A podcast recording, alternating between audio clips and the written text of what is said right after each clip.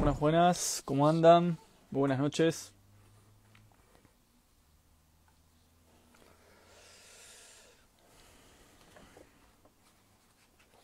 Bueno, vamos a ir empezando nuestro encuentro de hoy.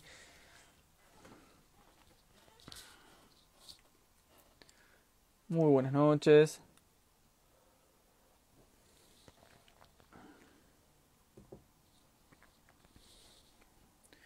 Bienvenidas, bienvenidos, ¿cómo están? Vamos a ir empezando.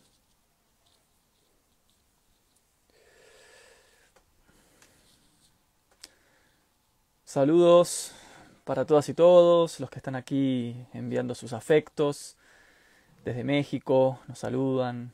Eh,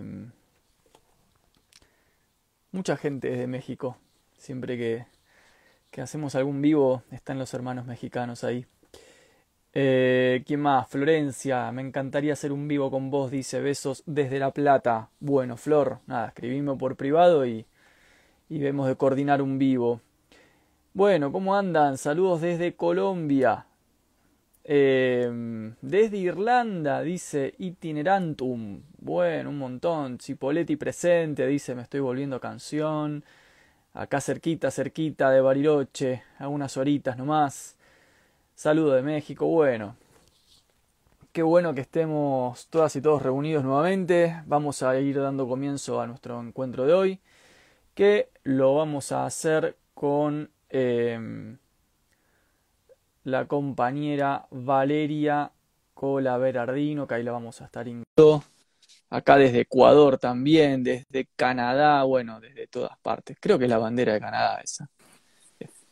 Hola. Hola, Nau, querido. ¿Cómo, ¿Cómo estás? andas, Vale? Muy Bien, bien, ¿y ¿vos? ¿Se escucha con delay? A ver, ahí, Ahí ¿me está, ahí está. escuchás? Estuve No, no, luchando hubo, ahí. hubo una superposición de voces nomás. ¿Cómo estás? Muy bien, ¿vos? Bien, acá preparando un poco la charla, eh, contento de poder tenerte, de poder volvernos a encontrar. Habíamos hecho un vivo ya hace un tiempo, ¿no? ¿Cuánto hace que hicimos el último vivo? Uf, un tiempo, no sé cuánto, un año ¿Un año? ¿Un año más o menos? pasa la vida Hab- Habíamos hablado del suicidio. del suicidio, tal Bueno. cual, Nau. Así que feliz de compartir este gran tema. Sí, la verdad que, bueno, para los que no te conocen, eh, Valeria es eh, psicoanalista y bueno, vamos a estar un poco hoy charlando, la invité para que conversáramos sobre la cuestión de los sueños y vos sabés que este vivo tuvo un disparador porque hace un tiempo atrás, unas semanas, publiqué un tweet donde eh, puse algo así como, qué loco, ¿no? Que en los sueños uno no tenga un registro de la muerte en primera persona.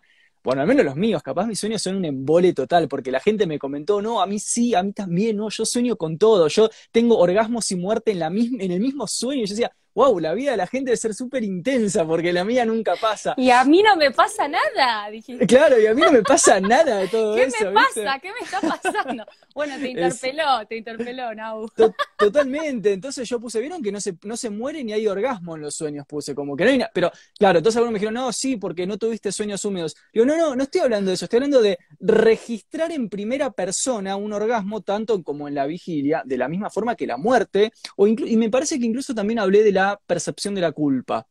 Cuestión que se generó todo un debate, porque se ve por los comentarios del tweet que hay un montón de gente que tiene sexo, culpa y muerte en sus sueños, y dije, qué genial, o sea, esto es impresionante. No, de hecho, algo que, que te habrá tocado de por qué a mí esto no me sucede. ¿Qué ¿Por qué a mí no me pasa, boludo? Me estoy perdiendo algo re piola. ¿Qué me está pasando? Pero bueno, Mm. evidentemente fue un poco picante porque es un tema que a todos nos interesa. Re, no, pero aparte no sabés la cadena, temón. el- el- el- los, los comentarios, más allá de la cuestión de- del chiste, digamos, de cómo uno, hay una cuestión de percepción en, en la cuestión de, no solamente del contenido, sino de lo que a mí me parece que soñé, ¿no? Entonces, bueno, Mm. de lo me que le atribuimos, sí, claro. Total, entonces dije, bueno, traigamos a alguien de psicología para charlar de los sueños. Y bueno, aquí Mm. estás. Que está bueno esto que aclaraste, Nau, me parece, para empezar a, a conversar del tema, porque de alguna forma el enfoque que yo le doy a todo esto es desde un marco psicoanalítico, ¿no? Digo, tal vez si hubieses traído a una psicóloga, una neuropsicóloga, tal vez le interesa más un poco todo el trabajo cerebral, ¿no? O, biológico, ¿viste? Esta cuestión de, de la gente que, que dice, siempre soñamos, aunque vos no lo recuerdes, soñaste igual porque hay trabajo neuronal, cerebral, digo, a los analistas eso no nos interesa, ¿no? Nos interesa cuando alguien se despierta y dice, soñé, me acuerdo que soñé tal cosa. Para, ¿estás de acuerdo? Antes tengo una batería de preguntas y tengo una selección de fragmentos de, una selección de fragmentos de grandes autores para justamente que sea un diálogo transdisciplinar y que podamos cruzar ¿no? dimensiones del análisis. Pero antes de eso te quería preguntar algo. ¿Qué opinas de la idea, eh, antes que nada, eh, de la idea de que si no te acordás lo que soñaste, entonces era una pesadilla? si no te acordás lo que soñaste, no, no, no, no coincido. No, tiene, no tiene que ver con eso, ¿no? Pues yo lo escuché un montón eso, ¿no? Si no te acordás, es una no, de hecho uno, uno recuerda un montón de pesadillas, ¿no? ¿Recordás vos alguna pesadilla? Un sueño traumático, de angustia, esos que te levantás que decís, sí. con lo que soñé. Horrible. Voy a correr un poco la luz, ¿vale? Permitime que. Sí, yo me estoy acá como encandilando, me parece. Sí, sí, sí. O sea, tengo como un dificultoso punto medio por el cual o me encandilo con el foco o, ah, no veo un carajo. Ahí estamos. Los excesos, viste, nunca están buenos. por falta. Entonces, bueno, nada. Em, dije, bueno, ya que te tengo acá, vamos a ir a la crema. Em, quería preguntarte, en principio, mira, te voy a abrir con un disparador. Eh, me gustaría que vayamos a esto de la culpa, el orgasmo y la muerte, que fue el, debate que se suscitó hace unas semanas, pero me gustaría acercarme ahí desde este disparador, que es un comentario que hace eh, Walter Benjamin en torno a la noción del sueño. Esto es muy interesante para empezar, porque mi idea con el vivo es que hablemos de estos temas no solamente de la perspectiva psicoanalítica, sino, por ejemplo, también de la perspectiva de lo sagrado o mm. del gnosticismo. Como sabemos, la cuestión de la idea del sueño no solamente admite la visión eh, psicoanalítica o filosófica en un sentido tradicional, sino hay cuestiones, por ejemplo, del, término lo sagrado, ¿no? En el sueño se manifiesta lo sagrado. Entonces, Benjamin hace un comentario que a mí me parece eh, muy atinente para empezar a charlar y para pasarte la pelota, ¿vale? Que dice lo siguiente. Dice, acerca de los sueños, ¿no? Dice, el problema de la relación entre el sueño y la vigilia no corresponde a una teoría del conocimiento, sino a una teoría de la percepción. Esto lo dice en un texto que se llama Esquemas sobre el problema psicofísico, un texto de, los años 20. Y más adelante avanza diciendo lo siguiente, permitime la cita así se entiende, ¿no? Eh, y te puedo pasar la pelota, ¿vale? Dice, bueno, primero, ¿no? El problema del sueño no es problema, un problema de conocimiento, sino un problema de percepción, ¿no? Hay un desplazamiento ahí que hace Benjamin. Y después dice, este mar del sueño en el profundo fondo de toda naturaleza humana tiene su pleamar de noche. Todo aquel que duerme indica solamente que éste se baña en una playa de la cual se retira durante el tiempo de la vigilia. Hay algo ahí del agua y de lo estar mojado y seco que es muy simbólico. El, agua representa el inconsciente para muchas tradiciones gnósticas. Lo que queda son, dos puntos, los sueños, que son sólo lo muerto salido del seno de esta profundidad.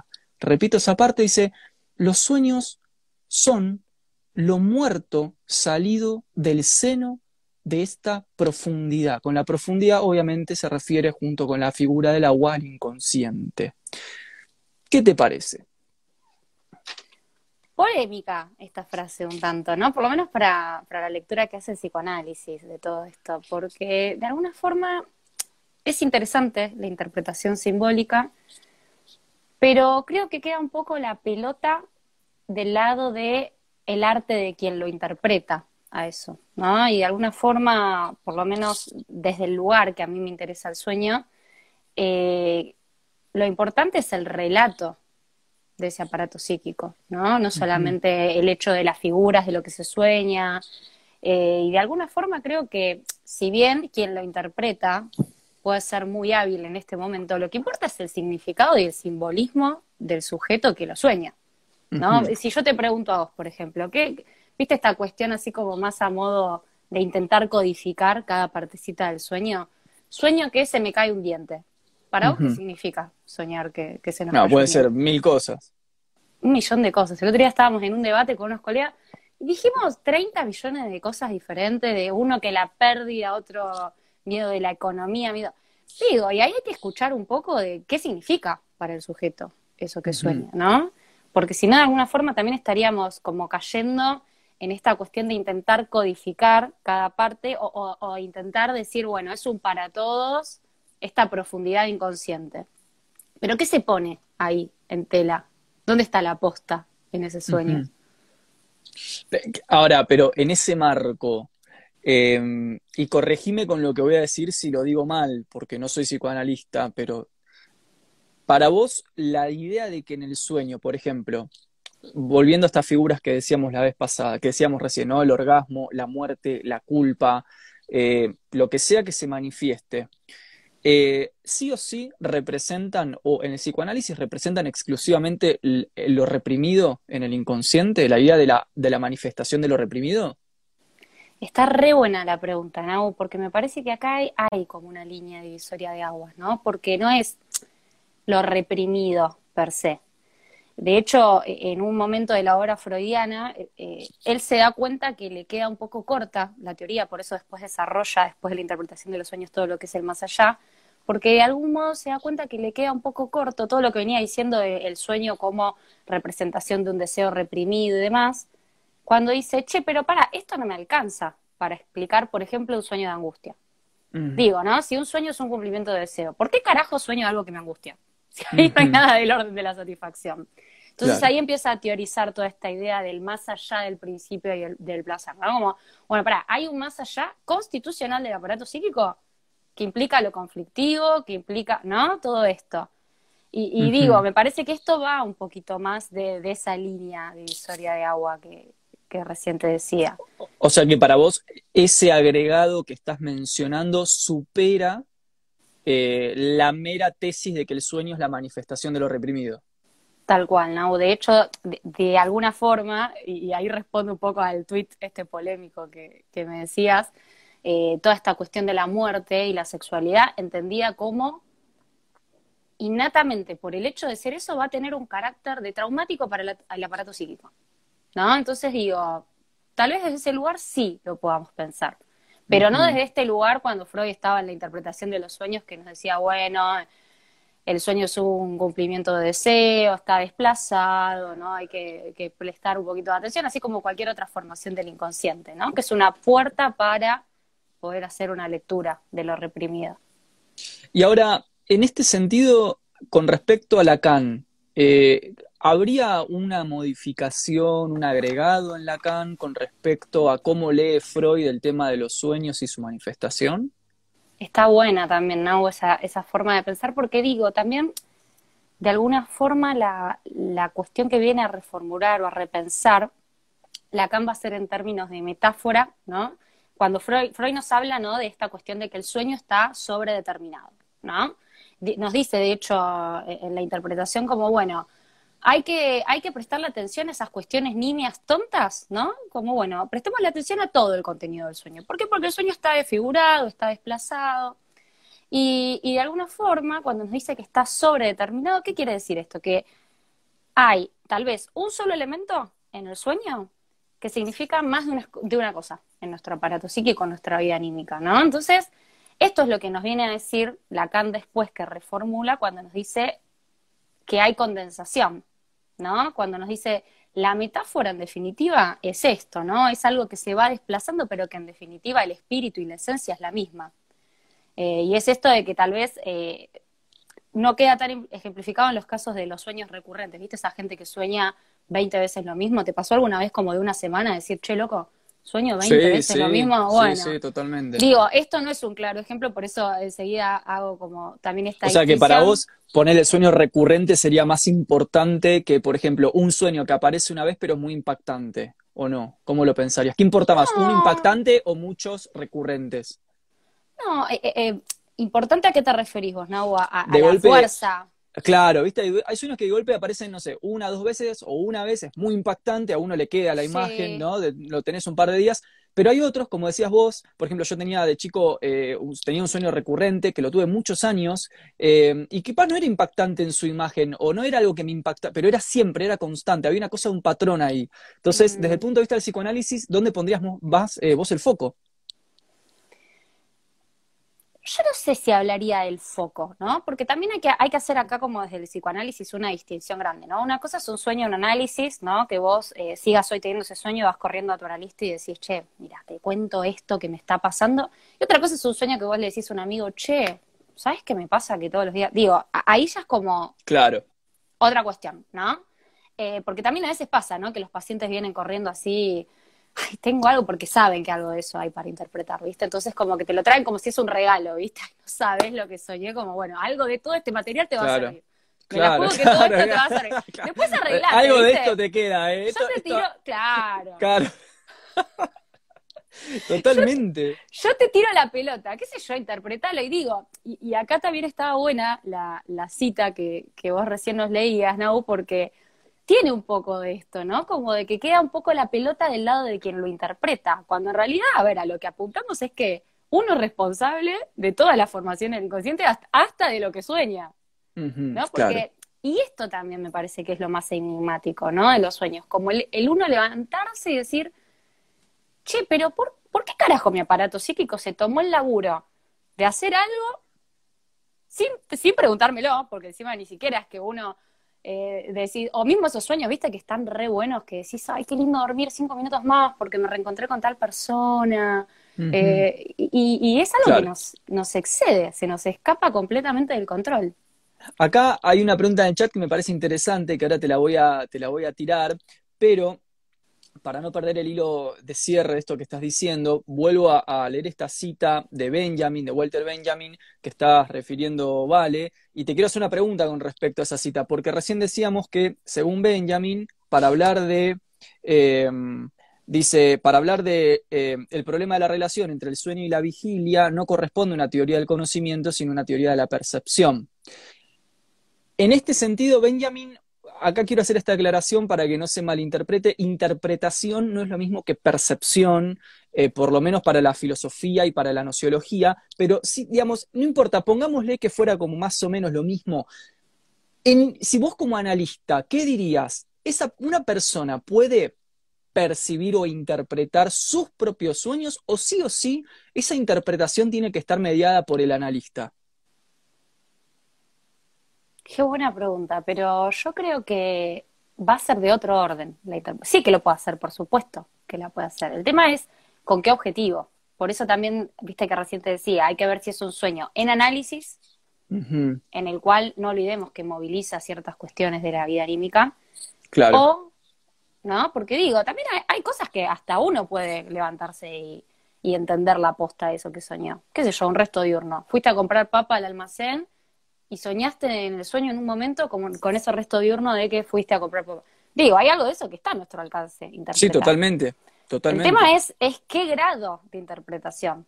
Y esto, a totalmente. para los sueños y para la vida, el grado de, análisis que uno quiera hacer con eso.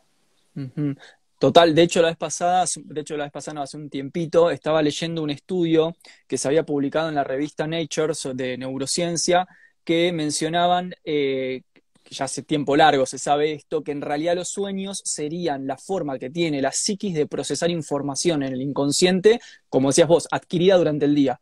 O sea, que no necesariamente deben tener una carga simbólica, que uno tenga que enroscarse mucho en eso, sino que sencillamente la psiquis, eh, como la compu, ¿no? Que cuando vos no estás haciendo nada, procesa info. Bueno, como que el sueño cumple esa función y de hecho lo conectaban con los problemas de la gente para dormir. Decía, la gente que no puede dormir bien tiene problemas de falta de procesamiento y, eso tiene impacto cognitivo. Tal cual, es que es eso, es eso. Pero bueno, también, por supuesto, eh, a ver, digo, ¿no? Uno no sueña de manera azarosa, ¿no? No, no, qué sé yo, no es que, bueno, random soñaste que, a ver, hay algo de eso atrás del aparato claro. Por eso, por eso también digo, ¿no? Nos importa el trabajo cerebral en todo esto. ¿Dónde está el sujeto allí? Claro. Bueno, el, sujeto es una noción, ¿no? Quizás de aquí a, a 100 años no exista más esa noción. estaría bueno también para problematizar el campo de validez del discurso filosófico moderno y del discurso psicoanalítico. Mm. Porque, por ejemplo, eh, el discurso filosófico medieval eh, o clásico no, no, necesitaba la categoría de sujeto, ¿no? Entonces digo, qué interesante. Eh, acá me parece que hay un debate disciplinar interesante, o sea, cómo, cómo las disciplinas construyen categorías para después aplicar prácticas, y quizás son categorías que acá 100 años no existan más. O sea, de acá, es mm. como Aristóteles, ¿no? Aristóteles, la física de Aristóteles de los 800 años, hasta que apareció Galileo y desterró la noción del éter. Y esos 800 años de aplicación institucional del aristotelismo en el medioevo se quedaron atrás porque se demostró que el éter era un concepto. Entonces digo, ¿qué pasa si mm. con, la, con ideas como el inconsciente, el sujeto, la psique, aparato psíquico, son modelos conceptuales? Digo, ¿cómo sería el correlato empírico con eso para evitar que sean desterradas como meras hipótesis? Qué bueno esto que decís, ¿no? Porque en definitiva es verdad, ¿no? Es como, es eso, es el discurso de la época. Claro, totalmente, es un discurso de, época, totalmente. Resarpado eso, eso es, eso es muy tremendo, ¿eh? digo, para pensar otra vez los límites de alcance de, nuestros discursos como filósofos y, también del psicoanálisis. Eh, ¿Qué mm. pasa si quitamos la categoría de sujeto? ¿Es posible el análisis o es posible la filosofía moderna o contemporánea? Mm. Es todo un tema. De hecho, hay te cuento, hay filosofías contemporáneas que justamente quieren derribar la idea del sujeto para plantear una filosofía postmoderna que ya no necesite de un sujeto. Nietzsche es el primero en empezar con eso. Dice, bueno, yo no voy a hablar más de sujeto, yo voy a hablar de fuerzas. Y hace como ese corrimiento para poder hablar, porque si te quedas sin sujeto no puedes decir nada. ¿Quién es el yo? Hmm. ¿Quién es el cógito? Tal cual. Escúchame, antes de seguir eh, con esta charla que siempre nos pasa que nos ponemos en nerds y hablamos como nerds, quiero, quiero hacerte una pregunta, una pregunta más barrial. ¿Cuál fue entre, entre la gente que está acá conectada y nosotros, ¿sí? que somos, estamos en confianza, el sueño más bizarro que te contó algún paciente, que dijiste, uy, uh. qué macana esto? No sé si se puede contar. Se puede, se puede, sí. Hay, hay sueños muy bizarros. La claro, uno que decís, bueno, te voy a, Claro, totalmente. ¿Alguno que se te cruce? No, a mí lo más bizarro me parece, más que el sueño, porque digo, más que el contenido de sueño en sí, eh, qué sé yo, e, e, el, significado que el sujeto le da, porque viste que está el tipo ese que viene a la sesión y se ataja, ¿viste? No, no sabes lo que te tengo que contar, ¿viste? No, no sabes lo que soñé. No, no, no. Me fui al carajo, ¿viste? Ahí está lo real. No, decís, ¿qué soñó? ¿Viste? Imagínate, yo después una evaluación, un asesino serial, ¿viste? Como decís, bueno, que un sueño, ¿viste? Tampoco está tanto. Y, siempre lo que más me parece, por lo menos, ¿viste? Que yo lo, anoto ahí al pie, es esta cuestión de lo que el sujeto no se permite ni siquiera soñar. Lo vive mm. con tanta culpa, digo, ¿no? Porque, porque cosas bizarras, qué sé yo, ¿no? Pueden pasar en la vida anímica, en los sueños, Claro. Pero, creo que lo, más bizarro es eso, ¿viste? Y, capaz son cosas que nos vienen como a resignificar eso que ya antes se caía de maduro, ¿no? Que uno ya. Pero digo, también los sueños están buenos en este sentido para uno desde la escucha decir, ah, era por ahí. Refuerzo esto que yo venía pensando de este caso, pensándolo como un caso clínico, ¿no? Uno, tal vez, a mí me gusta mucho administrar eh, las primeras consultas eh, un psicodiagnóstico de Roger. Entonces uno ya tiene como un scanning de la personalidad, de la vida anímica de ese sujeto, de las cuestiones a las que le teme, de las cuestiones a las que no se anima. Y, viste, y el paciente tal vez viene un día, no, no, no sabes lo que soñé, viste, como lleno de culpa, de angustia, digo, porque ahí también se juega algo de la verdad. Totalmente. entonces vos decís, y a mí lo que más me da risa es toda esa cosa, viste, atajándose, y después el sueño decía, ah, sí, ya, hasta, ni me lo digas, que ya me imaginé que soñabas con eso. no necesitaba ni que me lo cuentes, pero bueno. Total. Eh, ¿Y cuál fue así uno, uno que te quedó en la mente, una anécdota así rapidita? Así rapidito, una anécdota, a ver, eh, y bueno, relaciones sexuales con los padres, esa cuestión así que el uh, sujeto las vive con mucha culpa, ¿no? Digo, a ver, ¿quién de los que está escuchando no soñó? relación las mujeres con los padres. Los, ¿Y eso desde, desde el psicoanálisis cómo se explica? Y desde el psicoanálisis se explica desde los primeros contactos, ¿no? ¿Quiénes son los primeros sujetos, ¿no? que le dan placer a un, a un ser humano? El primer contacto físico que un bebé tiene, ¿con quién es? Con la madre. ¿Quién erotizó por primera vez ese sujeto? el pecho materno, ¿no? Digo, entonces, eh, bueno, hay que ver, ¿no? También si eso, ese sueño se vive en qué, en qué momento de la vida, con qué significado y demás, pero, pero digo, es un relato que viene disfrazado, que esto es lo propio del sueño, ¿no? Aparece... ¿Pero qué significaría? ¿Un retorno al útero? ¿Una cuestión de una búsqueda de una afectividad reprimida, proscripta? Más allá, que, habría que ver, ¿no? Cómo se pone el aparato psíquico también para, para no caer en una cuestión banal de esto que decíamos, ¿no? Soñar tal cosa significa tal otra. ¿Viste? Como el buscador de los sueños. Bueno, sueño, como decíamos antes, sueño que se me cae un diente, entonces tiene que ver con que voy a perder plata. ¿Qué sé yo? No, no sé. Capaz perdés plata, pero no porque se te cae el diente.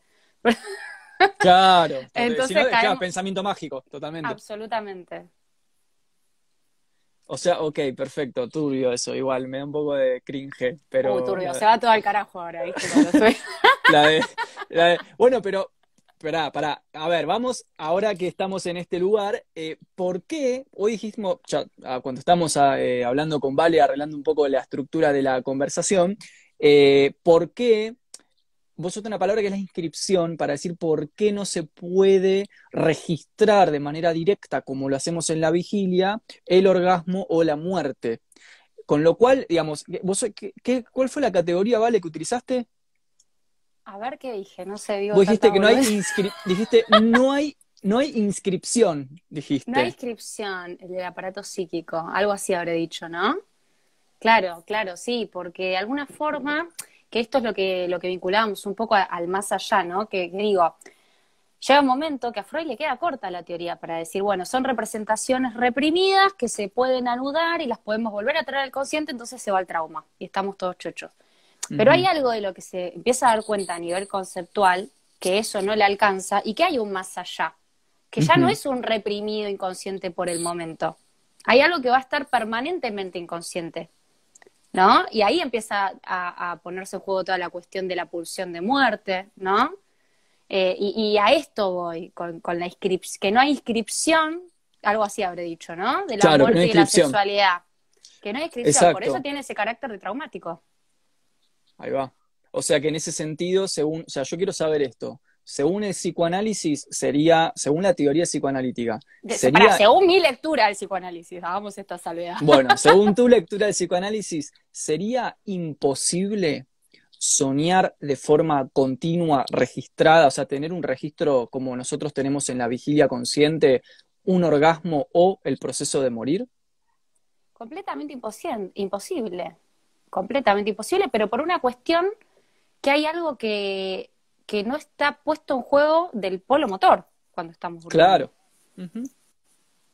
¿Y qué le dirías como, como, analista a toda la gente que en ese tweet me puso, no, yo sí, yo sueño con orgasmos y también soñé que me moría y también volví a soñar con, o sea, ¿qué le, ¿cómo desde el discurso psicoanalítico atajás ese aluvión de personas que dicen sí tener? Claro, pero ¿Qué, qué, geniales tus sueños, o sea, son increíbles. Que los envidiamos, le diríamos, qué sé yo. Claro. Pero no, pero hablando en serio, ¿hay una posibilidad de, atajar esto o es, imposible de lo psíquico? Es, imposible, sí, por supuesto, las cuestiones más vinculadas, ¿no? A, a la vida anímica, ¿no? Esto que, que, por eso también ahí voy a hacer una distinción, viste que vos recién decías eh, que no puedo soñar con la culpa. Yo creo que sí, uno se puede levantar súper angustiado, más allá de la sensación esa, sea de un orgasmo, ¿no? Del placer sexual, que no va a ser la misma que en la vida diurna, porque el polo motor está en otro estado, de alguna forma. Eh, pero sí haría esa salvedad, no así de los sentimientos, porque hay algo puesto del orgánico. Ahí va. Ese es el tema. Ese es el tema. Ese es el tema y yo creo que ahí está la cuestión por la cual, de hecho, justo tenía que abierta dos textos, si nos daba el tiempo, uno de las meditaciones metafísicas de René Descartes y el otro del texto Lo Sagrado y lo Profano de Mircea Eliade, donde el problema no sería tanto, por ejemplo, no sería imposible sentir culpa o angustia, porque es del orden de lo álmico o de lo espiritual, pero sí sería imposible la experiencia del orgasmo, la mutilación o la muerte, porque implica la inclusión de una dimensión fisiológica que está negada o inhabilitada en la experiencia onírica. Claro que sí. sí, sí, sí, es por ahí me parece, ¿no? O por lo menos desde donde yo lo pienso. Eh, esta cuestión de que no hay nada del orgánico atravesado, ¿no? Del polo motor. Digo, los sentimientos, toda esa cuestión del lado de, la interpretación, ¿no? Que uno la puede repetir en, la, vida despierta. Totalmente. De hecho, de hecho, uno se levanta a veces muy angustiado, ¿viste? Estos sueños. Que de hecho, estos sueños de angustia, hasta, o, de, los desórdenes de la guerra, ¿viste? Los sueños traumáticos, la gente que fue a la guerra y bueno, y después sueña toda una vida porque hay algo ahí del orden del trauma, eh, no están del mismo lugar que los sueños de angustia. ¿Viste esos sueños que uno se levanta cagado en angustia? Que vos decís, y, bueno, y, ahí este es el punto. Que no Pero eso es simbólico. ¿En qué sentido simbólico? Eso, claro, eso sería del orden de lo simbólico, de lo imaginario, de la metáfora. claro, claro, que no, no está interpelado lo orgánico. Claro. Por eso también, y ahí está la posta. ¿Por eso es que nos despertamos un segundo antes de morir en los sueños? Absolutamente, porque el sueño es el guardián del dormir. El sueño nos cuida. ¿Viste esto de que a veces uno sueña? Por eso también se critica mucho esta cuestión, o por lo menos desde el lado científico, digo, ¿no? Uno tiene que tratar de ser lo más objetivo posible y por eso también eh, el psicoanálisis se corre de esta cuestión del arte, el interpretador, ¿no? De los sueños premonitorios y demás que, de alguna forma, ¿viste estos sueños cuando vos, no sé, apagás el despertador y lo incluís en el sueño? ¿Te pasó alguna vez esto? que, te suena el despertador y lo apagás y como que lo incluís en el sueño solamente para seguir durmiendo, para seguir soñando. Eh, y digo, esto de alguna forma, el sueño es un poco eso, ¿no? Acá, acá Guido, ves, acá tenemos un ejemplo, ¿no? Guido dice, ¿cómo que no? Nunca un sueño húmedo, ahí tienen lo orgánico y lo motor. Claro, el tema es que eso están confundiendo las cosas a mi gusto, porque una cosa es como el cuerpo biológico responde al estímulo onírico. Y otra cosa, que es de lo que estamos hablando con Valeria, es de la posibilidad de una experiencia consciente, entre comillas, en lo onírico, de algo del orden de lo biológico, que es lo que está imposibilitado. Entonces, son dos secuencias lógico-temporales distintas. Una cosa es, yo, como decías vos, vale, no sé, tuve un sueño donde sentí mucho miedo y me levanto transpirado. O tuve un sueño húmedo porque e, e interpreto que tuve un sueño sexual que se refleja en un despertarme con una eyaculación. Ahora, eso es algo donde hay una conexión de causa y efecto en diferido, que no es de lo que estamos hablando. Nosotros estamos hablando de la posibilidad de, en el mundo de lo onírico, experimentar el orgasmo y la muerte, lo cual es eso lo que está inhabilitado. Son dos secuencias lógico-temporales diferentes, de órdenes diferentes incluso. Tal cual. Tal cual. Lo que pasa es que, bueno, también acá me parece que la clave, ¿no? Me parece. La, lo que subyace a todo esto es el concepto de pulsión, ¿no? Como un concepto límite entre, entre el límite entre lo psíquico y lo somático. Digo, es el límite, que a eso vamos.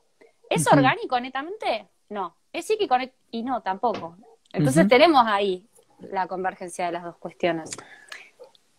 Acá te están preguntando, Vale. Yo quisiera aclarar que Vale es psicoanalista, o sea, Vale eh, no es eh, tipo una bruja. Interpretadora de sueños. Claro, no es, eh, no es astróloga, no, no sé. Viste que el psicoanalista es una visión. Hay como algo muy oscurantista en torno al psicoanalista, ¿viste? El chabón te tira cartas, te, te leo y los sueños, ¿viste? A ver, tirame tus sueños que te interpreto. Claro, no, bueno, pero hubieron dos o tres preguntas. Una de sueños lúcidos, que me parece que está buena. La otra es sueños premonitorios y la otra es eh, pánico del sueño, ¿viste? La gente que se despierta, eh, pero no puede romper la brecha entre lo onírico y la vigilia, es decir, que, por ejemplo, abre los ojos, pero no puede moverse, no puede mm. moverse y, por ejemplo, proyecta en su habitación lo que está soñando, lo cual le genera como un abismo ahí muy jodido. Yo tuve un mm. amigo que tenía eso y es muy jodido en serio, la pasan muy, mal. ¿eh? sí, no, se tienen que medicar, la pasan mal en serio. el chabón me acuerdo que me contaba que se despertaba a la noche y que veía nenes alrededor de la cama.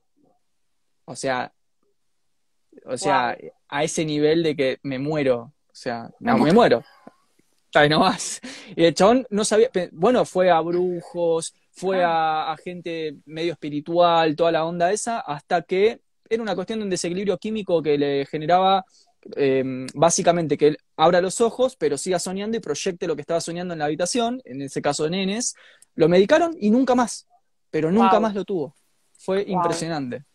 No sé, desde el psicoanálisis que, que podés sumar a, cuestiones de sueños lúcidos o sueños premonitorios o ataque del sueño, pánico del sueño.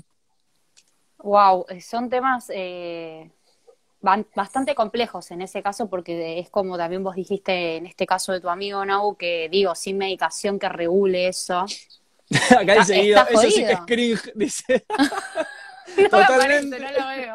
Eso sí que es cringe. sí, yo, yo, me muero. O sea, me muero. Claro, no, no, eso es tremendo, eso es tremendo. Yo creo que la cuestión de los sueños premonitorios, de hecho, hay, hay una, cuando Freud empieza hablando allá por el año 1900, de hecho alguien vi ahí recién que puso qué recomiendan de Freud, bueno, el, ABC, la, la interpretación de los sueños, ahí por tomo 4 de, de Amor tú, eh, que, que, empieza a conceptualizar todas estas cuestiones y hace como un recorrido, historiza un poquito todo esto de cómo se entendieron los sueños hasta el momento. Al tipo lo que le interesaba es poder hacer algo un poco más científico, que en definitiva es lo que nos interesa a los analistas, ¿no? Tratar de preservar la objetividad en todo esto, digo, ¿no? ¿te puedo hacer una pregunta? Dijiste algo que, uy, no, me, es para hacer otro vivo, pero no te la puedo dejar pasar. Vos dijiste, mi pregunta es, ¿es ¿el psicoanálisis es una ciencia para vos? Uy, polémico. No, te lo quiero preguntar en serio, porque siempre tengo estos debates. Entonces quiero saber cuál es tu posición. ¿Para vos es una ciencia? Sí, sí, sí, absolutamente. Sí. Sí, si no, no, no ejercería, no ejercería con mi matrícula que tanto me costó eh, algo que no considero científico de alguna forma. Pero, mm, ¿por qué? Como ¿Qué sería lo, científico? ¿Cómo fundamentamos los principios de la ciencia en el psicoanálisis según vos? Según yo. Según yo, Valeria, los principios de psicoanálisis, en primer lugar, es que están lo más superficial, ¿no? Digo, ¿cómo alguien puede decir, porque se jacta un poco al psicoanálisis o se lo critica como no ciencia en el punto de que si el inconsciente no se puede ni ver ni tocar, ¿en dónde está el inconsciente? Y es real, digo, ¿no? Es una crítica más que válida. Tampoco me parece que los, los analistas tenemos que ser obsecuentes negándolo. Pero creo que en esta cuestión, ejemplo, un lapsus, un fallido, un sueño, eh, son cosas que nos vienen a mostrar en la vida diaria y en lo más superficial que el inconsciente está ahí. Digo, soñamos cosas que no tenemos ni idea por qué las estamos soñando, que se nos escapan completamente de nuestro control y que en definitiva es una herida narcisista. Entonces, digo, eh, después vemos, ¿no? En qué ámbito de inserción, si en el ámbito clínico, de, qué, ámbito, ¿no? Porque digo, también el psicoanálisis eh, se puede pensar como un método en diferentes ámbitos. No solamente digo, ¿no? el, psicoanálisis en el consultorio, o, digo, es un, es un marco desde el cual uno puede trabajar. Pero más allá de eso, digo, por lo menos a mí lo, lo que me resulta válido como ejemplo, digo, nunca tuviste un fallido, nunca soñaste. Si no, ¿cómo lo explicas todo eso si no hay un inconsciente? Pero eso, por ejemplo, yo eh, podría decir que con ese criterio la filosofía es una ciencia también, porque yo podría decir, bueno, vos salís a la calle y mirá todos los entes que ves todos los entes estos de dónde vienen, del ser. Mm. Hay ser, hay ser por cayentes. Entonces hay metafísica, entonces hay un mm. método metafísico. Entonces hay mm. teología metafísica metodológica y entonces hay una ciencia de la teología. Entonces la filosofía y la teología es una ciencia. Yo podría decir lo mismo y afirmar con, ese misma, con esa misma matriz discursiva que la filosofía y la teología son ciencias. De hecho, se pensó durante siglos que la teología era una ciencia.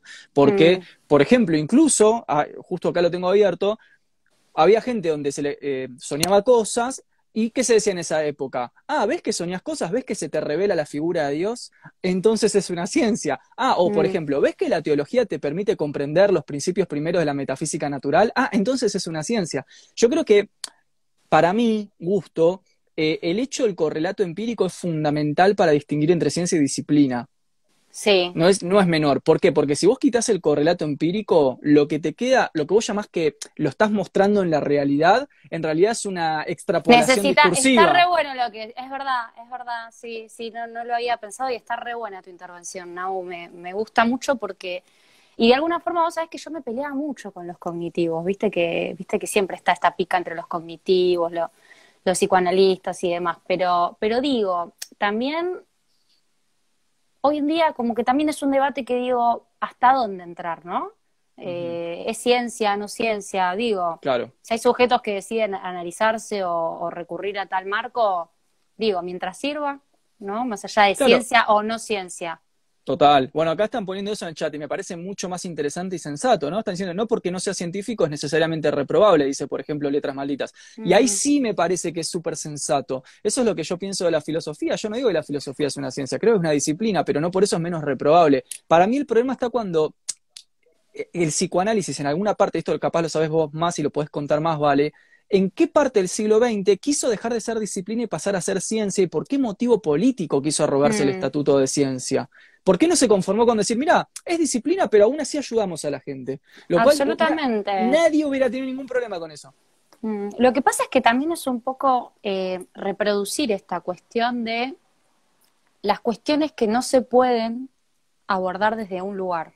Y me mm. parece que esto tiene que ver más allá de psicoanálisis o no psicoanálisis, sino con reconocer la falta cada uno, ¿no? Yo, de hecho, a mí me pasa en mi trabajo, yo me desempeño en diferentes ámbitos y digo, hay cuestiones que ni me interesa estar abordándolas desde el psicoanálisis, ¿no? O viene un paciente con determinada sintomatología y le digo, y mira, la verdad, vos acá necesitas resolver el quilombo rápido. Te recomiendo con tal colega que sé que con tal marco teórico vas a andar mejor en menor, digo, ¿no? Como que también uno tiene que ser consciente de las limitaciones. Claro, como totalmente, ¿no? Como toda mm. disciplina. Sí. Bueno, eh, acá, por ejemplo, para la gente del chat, la filosofía también tiene un método, la teología también tiene un método, el arte tiene un mm. método. Entonces yo creo que lo que separa a la disciplina de la ciencia no es la cuestión del método, sino la cuestión de la concatenación empírica.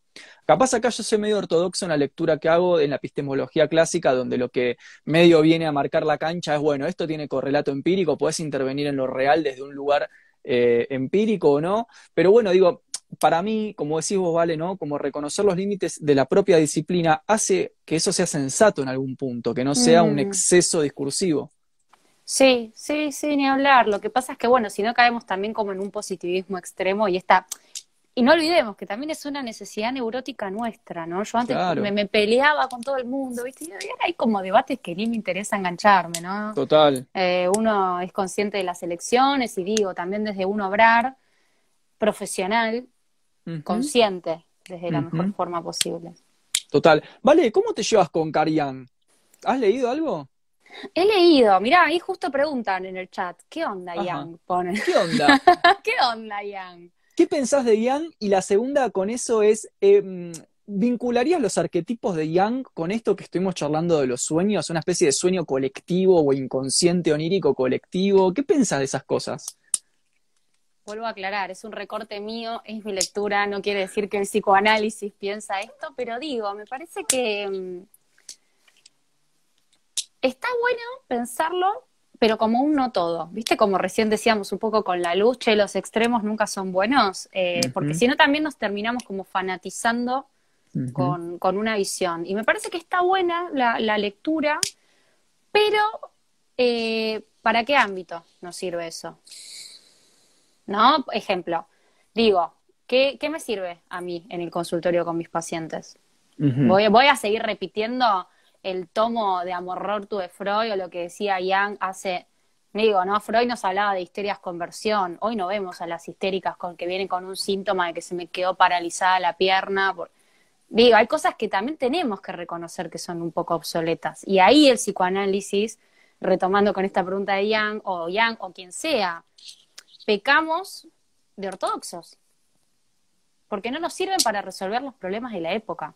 Están esas histéricas de libro de las que nos hablaban hace 200 años. Digo, los síntomas hoy son otros. Claro. Y me parece que por lo menos como agentes de salud tenemos que responder a eso. O diagnóstico, o lo que sea, el ámbito de inserción, ¿no? O vos, como... Sí. No, no, me, gustó esto, esto que estás mencionando, ¿vale? Eh, ¿Cuál sería la modificación en los síntomas de época que se observan hoy con respecto a el Freud de las primeras décadas y media del siglo XX? Y en, primer lugar digo, no, no, es que hay hoy un síntoma, ¿no? La gente se acerca a una consulta por una inhibición, hay síntomas de época, por supuesto, ¿no? Por una angustia, pero, pero más allá de eso, digo, hay cosas que hoy ya no, no se dan y que se daban hace 200 años. Eh, una, una histeria, esta, esta, a mí se me viene esta, esta cuestión típica de la histeria conversión, de que a alguien se le paraliza un brazo, digo, esto era típico de, lo que el tipo nos escribía. De hecho, toda su teoría la empieza escribiendo porque le llama algo que, que con Breuer que no podían encarar y qué sé yo. Y, hoy esto no sucede. ¿Vamos a seguir diagnosticando eso? O trata, o digo, todo es complejo de Edipo. Claro. A ver, a la gente le pasa otra cosa que no es complejo de Edipo. Le pasan un montón de cosas y no todo es complejo de Edipo. ¿No? o, querer, o por ejemplo, hoy estamos hablando de los sueños. Querer decir que en todos los sueños, los sueños son cumplimiento de deseo. Ahí hay una cuestión que no, Nahuel, vos no satisfaces ahí tu deseo, por eso soñás con... No, qué sé yo, no, no es lo único que le pasa a la gente. Por eso tenemos que ir un poco a escuchar de la mano del discurso de la época. Ahí va. Acá preguntan en, la, en el panel de preguntas una que me gustó mucho. Eh, nos dice el compañero, esperen que lo voy a abrir de nuevo. Mono Portillo nos dice: eh, ¿Siempre se sueña en primera persona? Muy buena esa pregunta, me gustó. Siempre se sueña en primera persona. No, hay una serie muy buena que la recomiendo que se llama eh, Behind Her Eyes, detrás de sus ojos. No sé si la gente que está ahí la vio, que, que justamente lo que, lo que trabaja un poco es con una cuestión un poco onírica del querer estar en la vida anímica del otro. Entonces es como, bueno, me sueño en tus zapatos un poquito. Me vino ahora a la cabeza eso con esta pregunta. Y de alguna forma yo creo que no, no sé, estoy tratando como de, historizarme, pero no necesariamente. Uno puede idealizar a alguien y soñarse siendo esa persona. Vos sabés que justamente también uno puede encontrar comentarios con respecto a esto del sueño en primera o en tercera persona en la literatura y en la filosofía premoderna y modernas. Eh, el, quizás el texto más eh, más clásico al respecto es La vida sueño, el texto de Calderón de la Barca, donde Calderón de la Barca cuenta la historia de un tipo que está encerrado en una torre ¿no? y que sueña que es rey eh, y vive como rey. Y ahí me parece muy interesante conectarlo con esto que dice Benjamin, de que para hablar de los sueños no hay que hablar de conocimiento, sino de percepción. Y todo lo interesantísimo de ese texto, que es un texto premoderno, el texto de la vida sueño, el texto que Descartes va a intentar refutar, es justamente el aplazamiento de la primera persona por una suerte de tercera persona personificada. Pero nunca es una narración en primera persona, nunca Segismundo es él soñando, registrándolo como un cogito que yo estoy soñando, sino que siempre es una especie de desplazamiento en tercera persona que se va contando como historia. Entonces, es muy interesante porque justamente ya tenemos en este texto clásico de, la literatura universal una prueba de que posiblemente soñar no sea siempre en primera persona. Y después de eso, ¿vale? Además, aparece René Descartes, que escribe este libro 1640 y pico, no me acuerdo exactamente el año, que es las meditaciones metafísicas. Y en las meditaciones metafísicas, él rompe con Calderón de la Barca y él cuenta, Descartes, como si él, ahora sí yo en primera persona estoy soñando, ¿no? Y él como si fuera contando su sueño. Entonces tenemos una tercera persona en Calderón de la Barca, una primera persona en René Descartes, y además, y esto para mí es re interesante en términos del paso epistemológico, Descartes al poder contar su sueño en primera persona, y acá quizás tenemos un problema de antropocentrismo, puede construir una epistemología él puede detectar en el sueño elementos de realidad epistemológicamente valiosos y decir, bueno, sí, sí, aunque esté soñando y aunque me esté engañando a mí mismo con este fuego y esta bata, que esto que lo otro, lo cierto es que yo en el sueño no veo colores que no vi en el mundo real o no veo formas geométricas que no conozco del mundo real.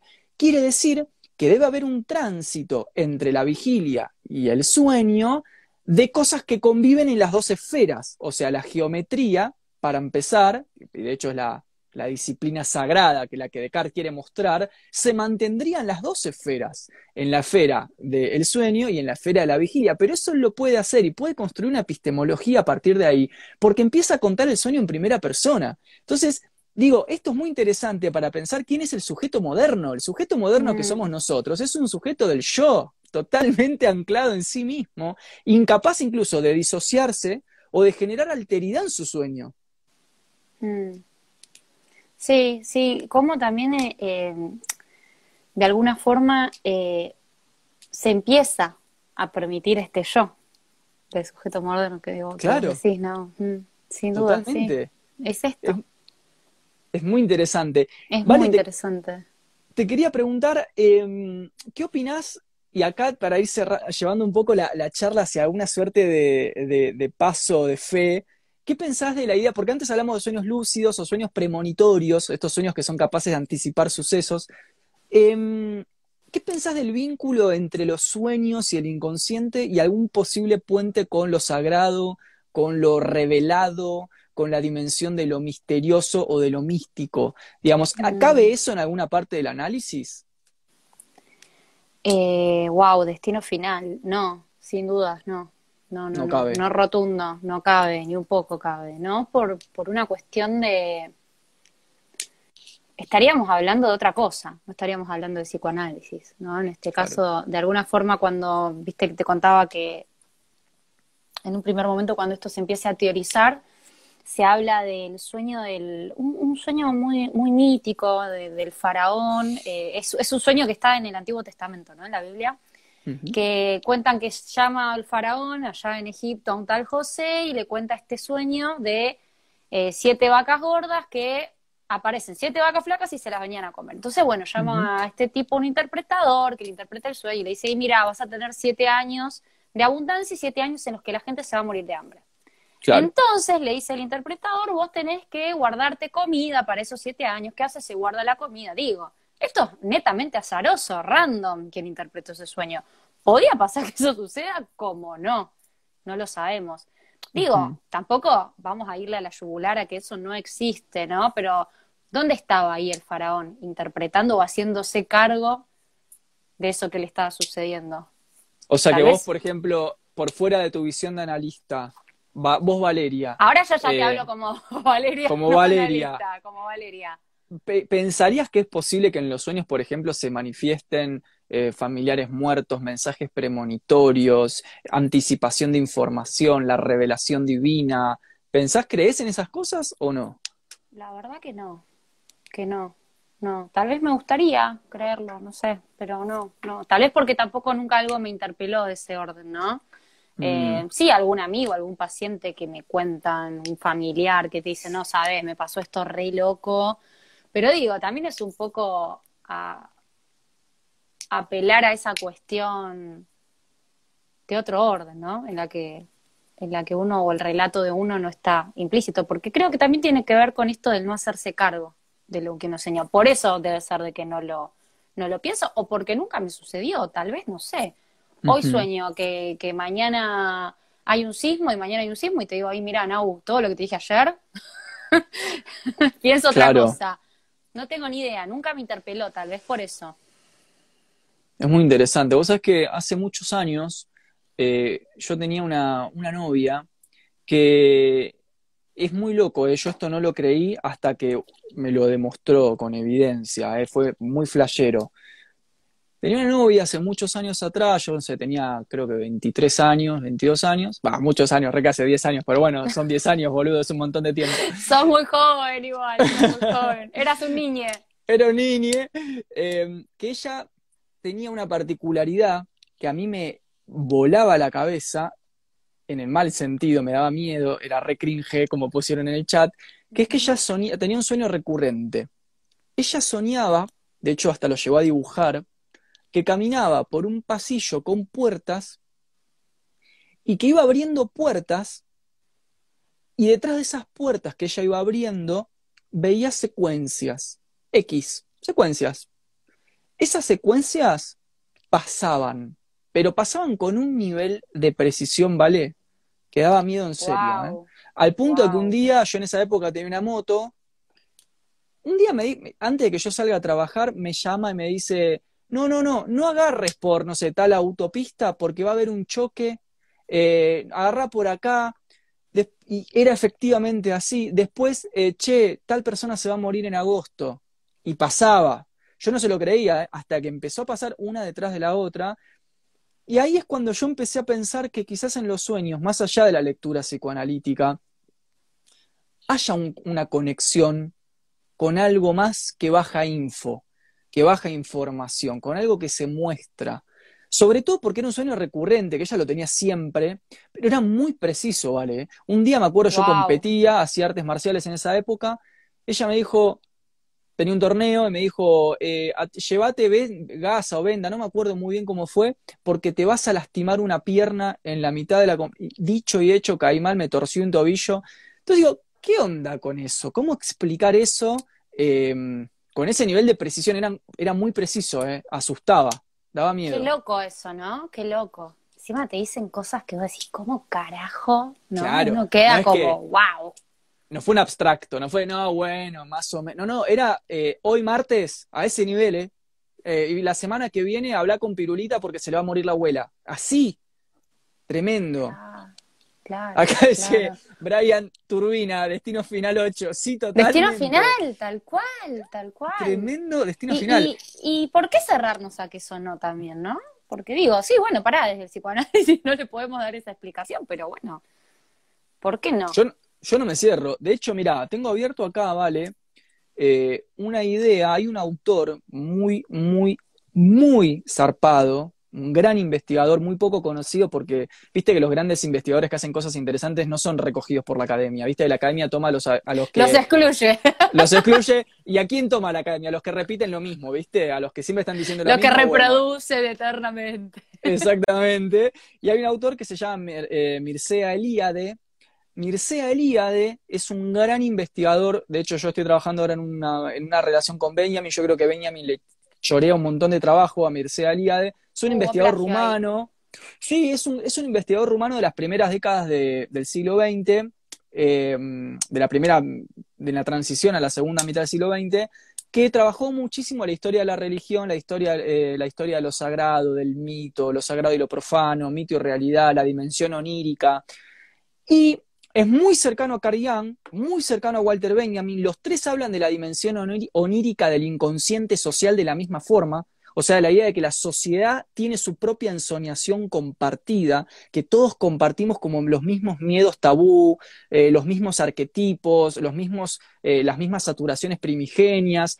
Y en una parte, él habla, eh, Mircea Eliade, de, en un texto maravilloso que se llama Lo sagrado y lo profano, y habla de que el sueño, o la, lo voy a leer porque lo tengo abierto, es el espacio de la, el espacio de la hierofanía. La hierofanía es el lugar o ámbito para Mircea Eliade donde lo sagrado utiliza la dimensión profana para mostrarse. Donde lo sagrado, lo divino, A ver, despacito, utiliza, pará. Lo divino utiliza, lo profano. emplea la dimensión cotidiana para mostrarse, para insinuarse. Mm, ¿Sí? Entonces dice Mircea Eliade, todo espacio sagrado, entre ellos el sueño, el sueño como espacio sagrado, ¿eh? implica una hierofanía, es decir, una irrupción de lo sagrado que tiene por efecto destacar un territorio del medio cósmico circundante y el de hacerlo cualitativamente diferente. Y acá, para, no voy a hacer muy larga la cita, pero justamente como hiciste vos hace un rato, habla de un par de ejemplos de sueños bíblicos. Por ejemplo, dice, cuando en Harán Jacob vio en sueños la escala, la escala que alcanzaba al cielo y por la cual los ángeles subían y bajaban, y escuchó en lo alto al Señor que decía, yo soy el eterno, bla, bla, bla, bla, bla, bla, bla, bla. Bueno, desarrolla la- este sueño de Jacob con respecto a la escalera al cielo, y dice que esa, eso es justamente algo del orden de lo premonitorio, como recién te contaba de mi ex, De tu ex, novia, sí, sí. de mi exnovia, que se da gracias a que lo sagrado utiliza el ámbito de lo onírico como expresión, como invitación, como insinuación. Eh, el ámbito de lo onírico en lo cotidiano, o sea, cuando vamos a dormir se puede expresar. Digo, muy zarpado. Está re bueno y re zarpado, pero justamente por esto, porque digo, eh, que no podamos verlo, explicarlo, todo lo que recién decíamos, no quiere decir que no exista. Totalmente. parece que acá está un poco la verdad de la milanesa, ¿no? Totalmente. To- Es toda la verdad. De hecho, es como la gente que piensa que porque no cree en algo, ese algo no es así o no existe. O no existe. Sí. Absolutamente. ¿Cómo Por se eso- llama Nau? Así también la gente que está viendo puede leer algo, acercarse a Sí, el texto que estoy leyendo es un texto, lo pueden encontrar en Library Génesis de Mircea Eliade y se llama Lo Sagrado y lo Profano. También tiene otro libro precioso donde trabaja la teoría del eterno retorno, muy interesante para conectar con los sueños, en tanto el sueño repite lo, reprimido, el eterno retorno de lo reprimido. Eh, y tiene otro texto hermoso que se llama Mito y Realidad, donde él conecta nuestra relación con lo real, o sea, con lo que llamamos lo real, es decir, nuestra experiencia cotidiana, como algo totalmente atravesada por el mito muy interesante para lo totémico, lo matriarcal, lo uterino, la idea de volver a la sociedad primigenia, esta idea de que, por ejemplo, lo que dice Benjamin, ¿no? Benjamin dice, en última instancia, lo que quiere la, la sociedad moderna es volver al útero de la madre en el sentido de las sociedades matriarcales primigenias, como si hubiera una especie de añoranza con lo primigenio que fue destruido, reprimido, en nombre de la modernidad, como si el sujeto moderno supiera que para poder tener sociedad moderna tuvo que reprimir algo muy fuerte del originario, de lo mítico, pero eso mítico, originario y reprimido vuelve en su soñación colectiva y encarna en el fetiche consumista. Por eso dice Benjamin, ¿por qué es tan atractivo el consumo? Porque tenemos algo de la descarga de lo mítico, de lo reprimido, que lo canalizamos en el consumo. Entonces él conecta la dimensión del sueño con la de la vigilia, incluso en términos consumistas. El gran consumidor de hoy es un gran soñador que está buscando lo reprimido. Es muy fuerte la tesis, una tesis qué social. Qué buen análisis, che, qué buen análisis. Qué bueno, qué bueno. Y esto creo que es lo rico también de esto, ¿no? Ir acercándose a autores tan ricos que uno tal vez desconoce. Qué bueno, ¿no? Voy a, voy a acercarme a esto Dale. ¿Y vos alguno que, que, que recomiendes? A la gente que le guste la cuestión y yo soy, bueno, contaba ahí un poco, ¿no? Bien ortodoxa, ¿viste? Como bien, bien cliché la cosa. le decía un poco a la gente que un poco la Biblia de todo esto es la interpretación de los sueños de Freud, eh, algún seminario de Lacan, digo, ¿no? Como ir un poco a, a, la fuente. Si queremos hablar de psicoanálisis, digo, ¿no? Que no quiere decir que no hayan lecturas mega interesantes que nos pueden aportar un montón de cosas como esto que decías, pero digo, bueno, si hablamos de psicoanálisis, vamos a hablar de, lo clásico. Claro. ¿Por qué no de los autores que lo critican también, no? Totalmente. Acá hay dos preguntas para vos, ¿vale? Una en el panel de preguntas del mal. Dice. Em, ya me da miedo con ese nombre. A ver, preguntas del mal. no, no, es que para mí las preguntas del mal son las mejores preguntas, por eso, ¿eh? sí, Sí, sí, sí. Hay dos. Una es. Em, te tiro las dos, si no te acordás de alguna, después te la repito. Pero hay dos. Una de Jessica que dice: ¿Qué opinas del déjà vu? Del psicoanálisis. Y eh, la segunda de John Walker dice eh, si es posible considerar para vos un psi, calculo estar hablando de psicoanálisis, un psi transpersonal. Bien. El déjà vu, digo, ¿no? También los lapsus son, son cuestiones eh, encubridoras de alguna forma. ¿Quién no tuvo alguna vez un déjà vu? Y es un flash cuando te pasa. Decís, ay, esto ya lo viví. Digo, y, me parece que uno puede armarse algo a partir de eso que decís, uh, bueno, porque lo estoy asociando con algún recuerdo o las cuestiones del procesamiento de información que acá se ponen en juego y qué sé yo, o se le puede dar como una explicación, si se quiere, del orden de lo, de lo místico, ¿no? De, bueno, en otra vida, digo, se le pueden dar tres millones de explicaciones. Si vamos a hablar de, del psicoanálisis netamente, digo, tiene que ver con todos estos hilos asociativos ¿no? En, los cuales se, se, van se va armando el aparato psíquico con esos recuerdos que por alguna cuestión, ¿no? Uno, uno no se olvida casualmente de las cosas, se olvida porque ahí mm. había algo asociado a otra cosa, se juntaron las cosas y bueno, por, por la asociación que había en esa representación uno se olvida. para, te pongo ahí un, paréntesis porque tiraron una pregunta con respecto a esto que me parece clave, dice Leo Deucas, si el déjà vu es encubridor, ¿el acto fallido es revelador? Ah, mira qué linda frase, está muy buena. Eh, claro, claro, sí, sí, digo, también uno, eh, a ver, un mecanismo de defensa del aparato psíquico, ¿no? Es el desplazamiento. Eh, uno pone algo en, el lugar de otra cosa para defenderse, ¿no? Entonces digo, esos recuerdos niños, esos recuerdos de infancia tontos, ¿viste esas cosas que uno recuerda de la infancia que vos decís, ¿por qué, por qué me acuerdo de esa escena? Que tan, digo, tan, tanto peso tuvo en mi vida, o esas cosas que uno sueña, que no sabes ni por qué corno las repetí, las soñás un montón de veces, pues decir, si esto no tiene nada de traumático, esto no me genera nada, ¿por qué lo vuelvo a soñar?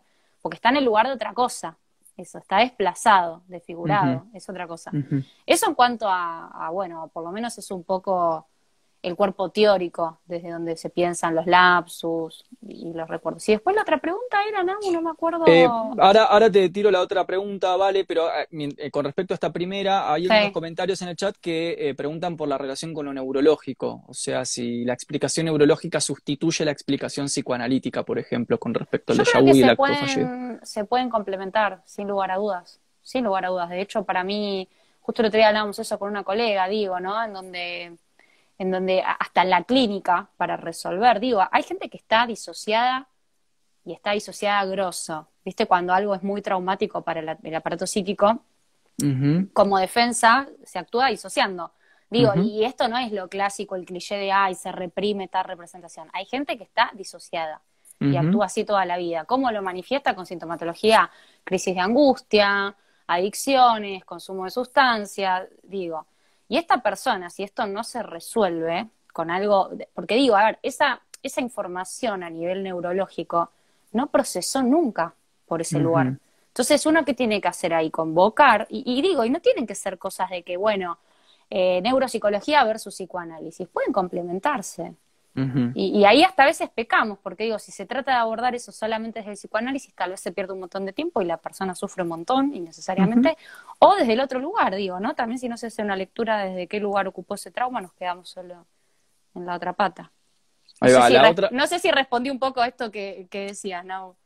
No, sí, estaban preguntando la gente en el chat y la otra pregunta que te hicieron es sobre el psi trans. Ay, perdón, perdón, ahí está.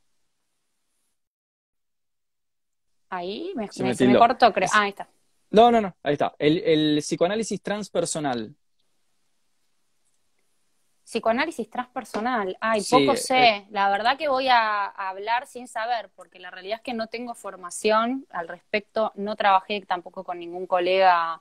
Eh, sé, sé que se labura, digo, ¿no? Como, bueno, uno de oído a veces algunas cosas toca, pero la verdad es que desconozco completamente. Eh, pero ¿tenés algún diagnóstico, va, diagnóstico, alguna opinión formada con respecto a este boom? no leí nada, la verdad es que no leí nada, entonces digo, es como que uno para formarse una opinión primero tiene que ir a, leer eso, digo, como que eh, podría decir eh, en base a lo que toco de oído, pero la realidad es que como nunca leí, no me formé y no nada, ni siquiera puedo dar como una opinión al respecto de la, del psicoanálisis transpersonal. Total. Acá dice, eh, volviendo un poco a la cuestión de los sueños, por ejemplo, nos dice em, eh, Tina Mingrone, dice, Freud estudió a la telepatía, por ende creía en algo más allá del inconsciente. ¿Qué opina de eso? Freud estudió a la telepatía. Posta estudió la telepatía, no sabía, me acabo de enterar. Eh, yo creo que de alguna forma sí se puede pensar en, un inconsciente colectivo, si se quiere, pero ya en cuestiones telepáticas eh, me parece que son lugares en los cuales el, psicoanálisis poco metió las narices, ¿no? Claro. Acá dicen Guido y Julián, básicamente con esto de lo transpersonal, eh, cosas de vidas pasadas, ¿no? Eh, una mezcla entre, acá dice, por ejemplo, Julián, la psicología transpersonal toca temas como las vidas pasadas, etcétera. Eh, ¿Cómo se lee la cuestión de la vida pasada en términos, o sea, si hubiera que hacer una traducción entre eh, la vida pasada y lo que pasa en el sueño eh, en clave psicoanalítica, ¿cómo lo harías? Qué, ¿Con qué concepto? Qué lindo, qué lindo. Mira, ah, el otro día justo ahora me viene esto, que, estamos hablando de lo transpersonal, que una, una colega me preguntaba, me decía, ahí vos, vos lo hiciste en tu análisis, ¿viste? Porque, no, la verdad que me dice, hacelos resarpado, pero es lo único que puedo que puedo decir de lo, de lo transpersonal. Sí lo que yo puedo decir, por lo menos desde mi experiencia clínica con, mis pacientes, es esta cuestión de, pero no de vidas pasadas, digo, de, de, la misma historia del sujeto que no sabe que es propio de su historia. Y en lo que esto se me torna más revelador es en los ataques de pánico. La gente mm. pero por cómo por lo menos yo lo pienso o lo laburo desde, desde el psicoanálisis, me parece que hay algo muy zarpado eh, en los ataques de pánico. Yo antes cuando empecé a trabajar un poco de esto en la clínica y además era como más una cuestión como más pasiva del sujeto, que esperaba que el sujeto me cuente esa cuestión, que, ahí estaban cubriendo el ataque de pánico. Digo, a ver, la gente con ataques de pánico la pasa muy mal, Nau. La pasa mal en Realmente la pasa muy mal. Es mm. una sintomatología que está creciendo, pero a rolete, hay pacientes a mansalva con ataque de pánico. Y sí. Y, perdón, y gente joven, medicada cada vez más joven. Cada vez más joven. Cada vez más joven. Es impresionante. Sociedades farmacológicas. Sí, Sí, sí, gravísimo, gravísimo y Aparte, naturalizado, ¿eh? O sea, yo escuché gente de 30 años diciendo, no, yo me tomo dos, tres clonas antes de ir a dormir y duermo perfecto. Como que van naturalizando esa práctica de estar enfermo y medicado, básicamente. Sí, sí, sí, siendo, sí, sí, absolutamente dependiente de esta medicación. Y algo que a mí se me pone muy en juego es que por lo menos la lectura que yo hago y, con este síntoma, yo le explico, así como bien contenido psicoeducativo, le explico al paciente, mira, la realidad yo lo pienso así, el ataque de pánico. Es una muerte que vos desconoces en tu historia. En tu historia familiar, en tu historia. ¿No sabes que nunca falla? Digo, y, uno le explica al paciente, ¿viste? Y hace como esa tareita de ir a investigar. Digo, que, no se trata de ir y preguntarle a mamá, ay, mami, ¿quién se murió en mi familia?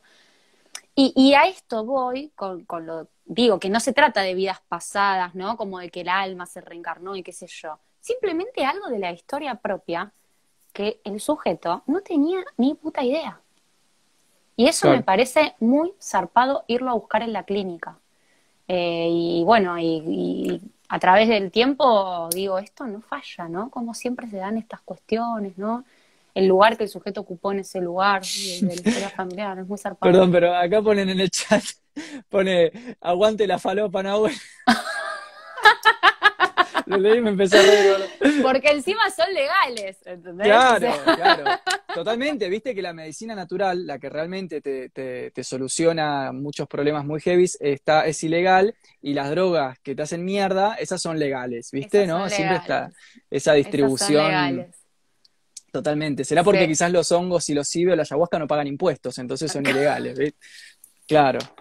Aguante el eh, clona, te dicen por ahí. Claro, aguante el clona que paga impuestos, ¿no? El Estado puede lucrar con enfermar a la gente y medicarla. Eh, ¿Sabes qué?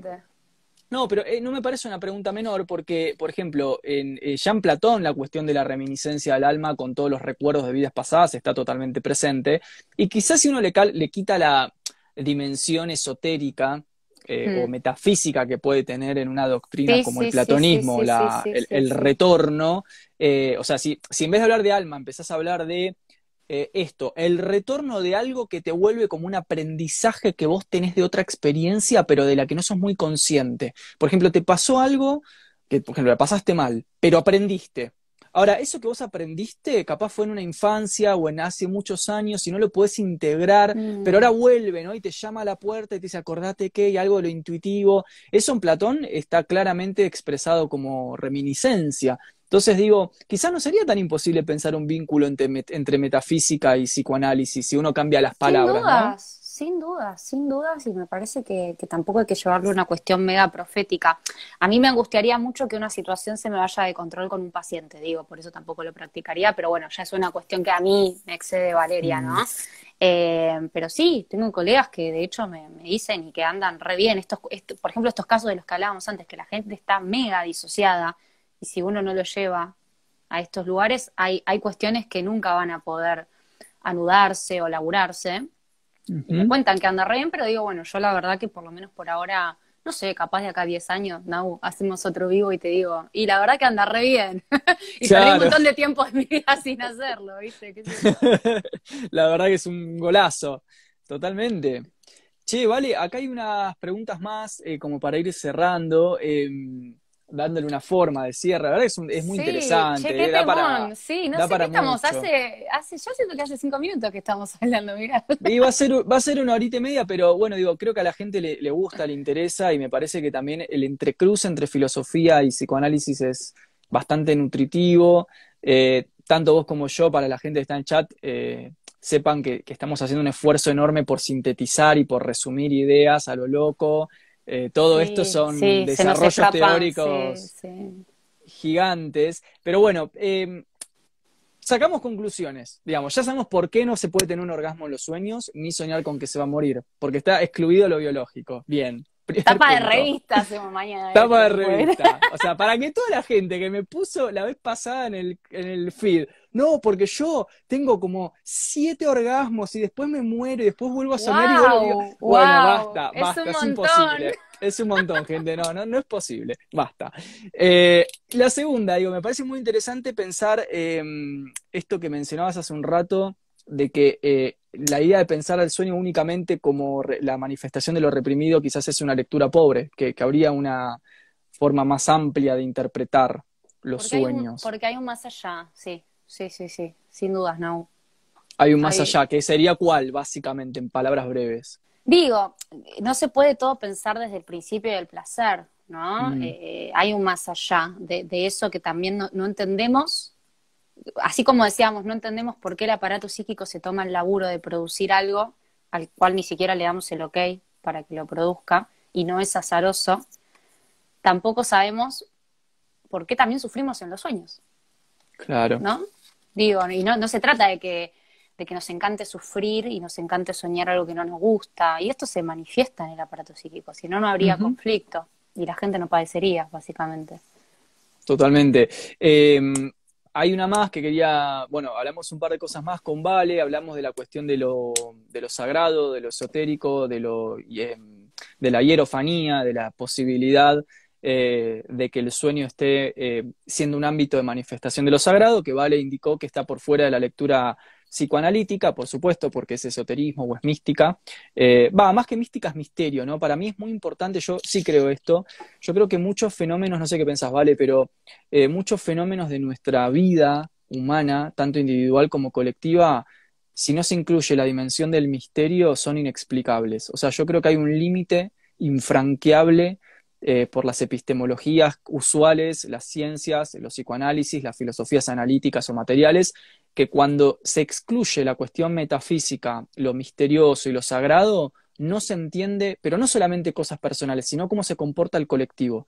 Por ejemplo, yo creo que ese es el gran aporte que hacen muchos pensadores del siglo XX, decir, bueno, pará, vamos a estudiar el inconsciente colectivo, vamos a estudiar cómo se comporta la masa, qué es lo que dice la masa, políticamente hablando, por ejemplo, ¿no? Eh, o ideológicamente hablando. Bueno, pero para esto tenemos que traer el misterio, hay que, hay que estudiar la secularización, hay que estudiar mm. que somos personas llenas de simbología sagrada secular y que esa simbología sagrada secular, por ejemplo la de lo santo y lo profano, o lo profano y lo sagrado, o el héroe y el villano, es la que hoy se utiliza en los medios de comunicación para decirte quién es el héroe, quién es el villano, quién es el bueno, quién es el malo, quién es el santo, quién es el mártir, quién es la víctima, todas categorías religiosas que se han secularizado para que formen parte de la ensoñación colectiva, o sea, de que estemos como en este plano, esto es lo que dice Benjamin, ¿no? Dice Benjamin, dice, la revolución implica una técnica del despertar, dice Benjamin, es tremendo lo que dice ahí, o sea, dice, eh, hay que despertar de la ensoñación colectiva, me parece que eso entra en una tensión inevitable con lo sagrado y lo misterioso. Me parece que, de hecho, eliminar lo misterioso y lo sagrado hasta me parece una visión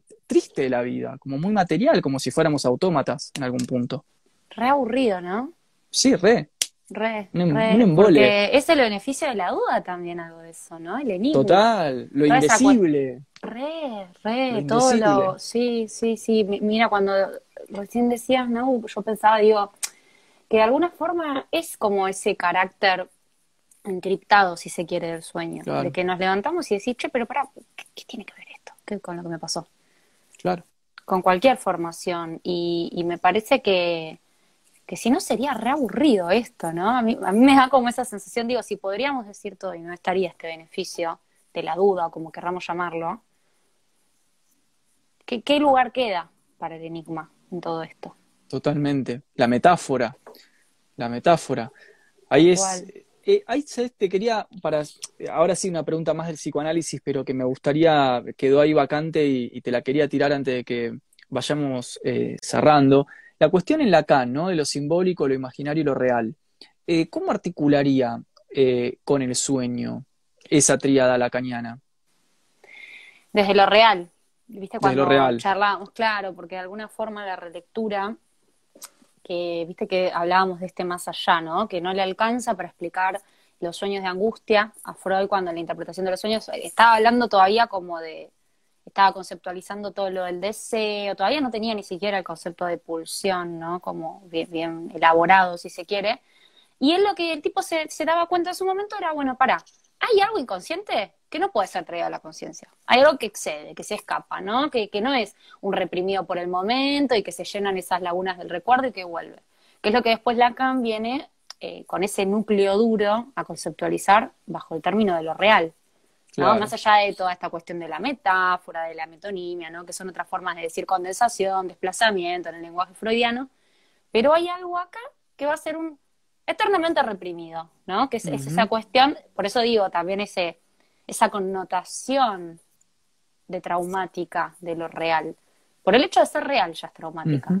Está bueno acá, quizás para la gente que no sabe eh, de qué estamos hablando, lo real en el sentido de lo excesivo, ¿no? Lo incapturable por el lenguaje, lo monstruoso, lo que está por fuera de las coordenadas de la síntesis del lenguaje o del concepto, ¿no? En ese sentido. Lo real, porque mucha gente a veces piensa que lo real es eh, esto, la, realidad. la vida diaria, con R mayúscula, ¿no? Claro, es lo monstruoso. Es el fetiche para el marxismo, ¿no? El fetiche, el fetiche, sí. Exacto. Acá hay una última pregunta, Vale, ya que te tenemos acá, vamos a abusar de tu misericordia. dice eh, Brebau, dice, las huellas némicas, o ese también se mete Benjamin con la huella némica cuando lo lea Bajofen, ¿no?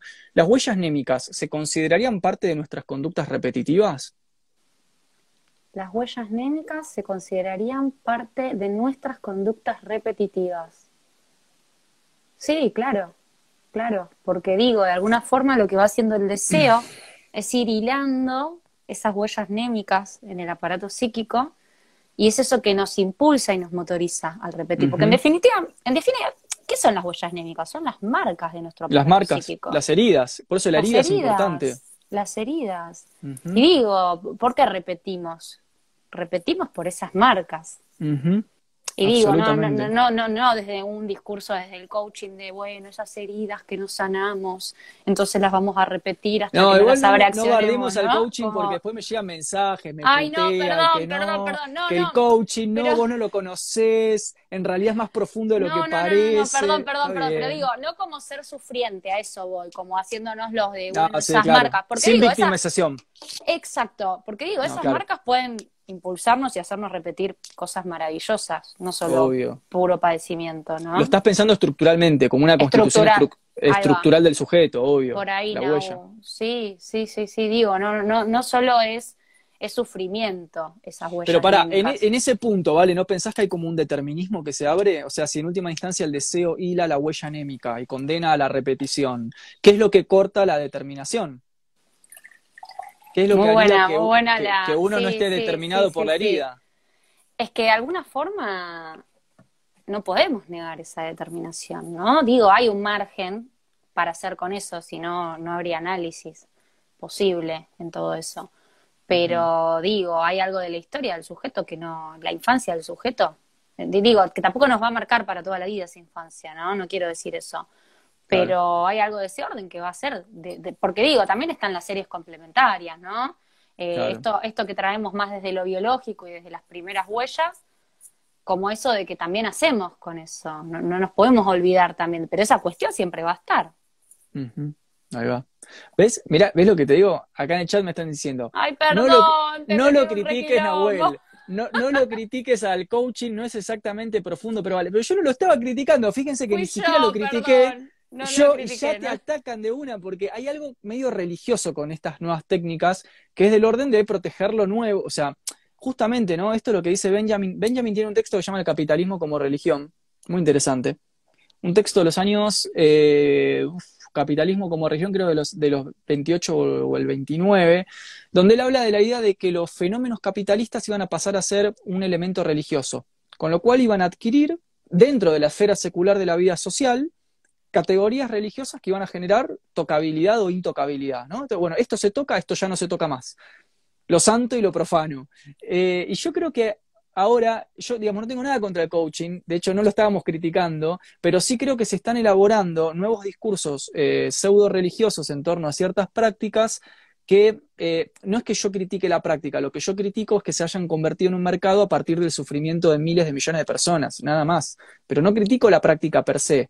Eh, ni tampoco creo que sea bueno, sí creo que es menos profunda que la filosofía, perdón, tengo que decirlo, pero bueno, estamos hablando de 5.000 años de tradición del pensamiento, gente, perdón. No, mismo, no es lo mismo. a ver, Pero sí, como- digo, no creo que no sea útil, pero sí me parece que vive del sufrimiento de mucha gente, y me parece que ahí es donde no me gusta. Y, y cómo se defienden estas cosas con un discurso pseudo religioso al estilo, esto es lo que te va a ayudar versus esto es lo que no te va a ayudar. Solamente eso digo.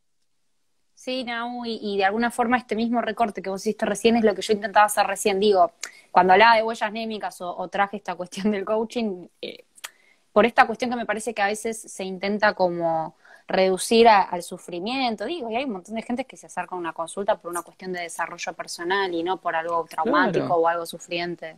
Total. Eh, mm, Total. Sí, perdón, perdón, no- no igual, tengo sí. nada, no tengo nada, solamente a veces me pongo un poco crítico con, o sea, sí me parece que en estas, en estas, me, parece que lo que se pone en juego a veces en estas prácticas, sin ser, no estoy diciendo que la práctica no sirva, eh, o que sea inútil o que no tenga una capacidad de resolver cuestiones, pero sí me parece que lo que se pone en juego en términos ideológicos, occidentales, sociocapitalistas, es una serie de elementos discursivos a veces muy jodidos, que tienen que ver, por ejemplo, con la idea de la resolución rápida, el decálogo de la felicidad, eh, la idea de, no, no vayas a, estudiar cosas complejas que te lleven mucho tiempo de elaboración para entender lo que te está pasando. Mejor hacete esto que en dos, tres semanas o en un año se resuelven tus problemas. No digo que todos los coaches sean así y no digo que toda la gente que consuma esto sea así, no estoy universalizando, pero sí vi muchos que lo llevan desde este lugar donde se plantea esta cosa ideológica muy moderna, muy moderna, ¿vale? De la eh, rapidez, ¿no? La rapidez Sí, de la inmediatez, ¿viste? Como la- la, la tenés que inmediatez, ser la- feliz, ¿no? la Como- eficacia, ¿no? Sí, Eh, re, re, Nau, pienso eso, lo mismo. Nada sí. más que eso. Porque de alguna Eh, forma también no olvidemos que es, por por lo menos la lectura que yo hago de eso, es negar el síntoma. Total, ¿No? claro. Me parece que intenta como hacer algo de eso. Que, que es verdad lo que decís, igual es generalizar, ¿no? Yo, yo tengo colegas que son psicólogos y encima hicieron, son coach, ¿no? Eh, y, y tienen su matrícula profesional para ejercer bajo el territorio Mm. argentino y está todo bárbaro. Pero bueno, sí, sucede esto también. De... Ujú. Sí, Perdón, no, igual, que eso, sí, ¿eh? ofendimos No, a tocaste alguien, un ¿no? tema, un tema religioso, ¿vale? Hay, hay cosas que no se, no se puede tocar al coaching, no se puede. Pero hubo una época, perdón, Los hacer- intocables. son intocables, pero pará, vamos una época donde tampoco se podía tocar el psicoanálisis, seamos sinceros. Es verdad. Si vos tocabas al psicoanálisis, Es verdad, ¿no? es O sea, digo, sí. eh, Sí, creo yo que hablo todas las con, sí, sí, sí, con analistas eh, de, de generaciones, o sea, más grandes en cuanto a edad y demás, y bueno, y esta cuestión, ¿no?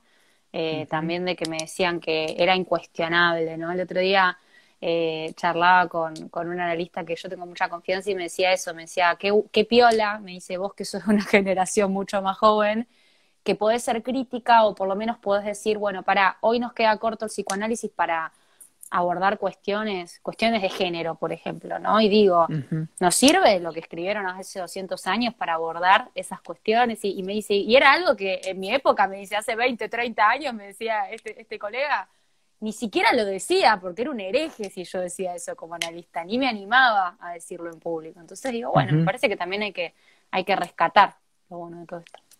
Totalmente.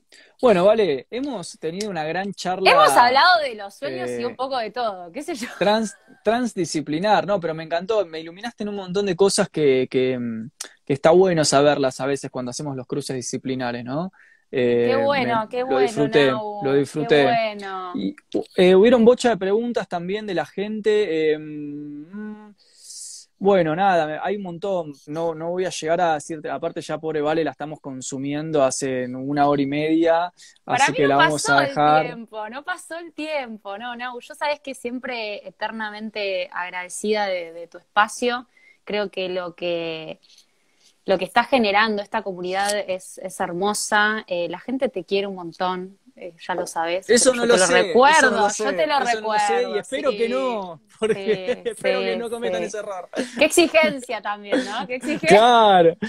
No, no, no, no, no. No, me parece, Bueno, no, vale. en serio, fuera de chiste, es, es genial lo que estás haciendo. Yo creo que este laburo, la seriedad con la que te lo tomás, el hecho de divulgar, eh, el compromiso y el empuje que le metes, eh, creo que es admirable. Así que Gracias, Vale. agradecida por el espacio.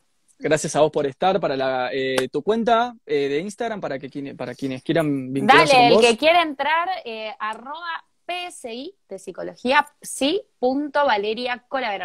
Así que Ahí pueden va. entrar por ahí. El chivo. Bueno, gracias, por el tiempo. Gracias a toda la gente que estuvo en el chat, que estuvo acá bancando, que estuvieron charlando, preguntando, verdad, intercambiando. Me parece que es re importante decirlo porque, digamos, nuestros trabajos existen porque hay, hay gente que está, que se suma, que acompaña, así que muy agradecido también. Perdón por todas las preguntas que no llegamos a responder, había un montonazo, eh, pero bueno, tratamos de hacer lo posible. El tiempo es tirano. Tal cual, tal cual. Bueno, que tengan todos dulces sueños después de este Muy vivo. buenas noches. Que Abrazo estén muy bien. Chao, vale. Chao, chau. gente, cuídense, nos vemos.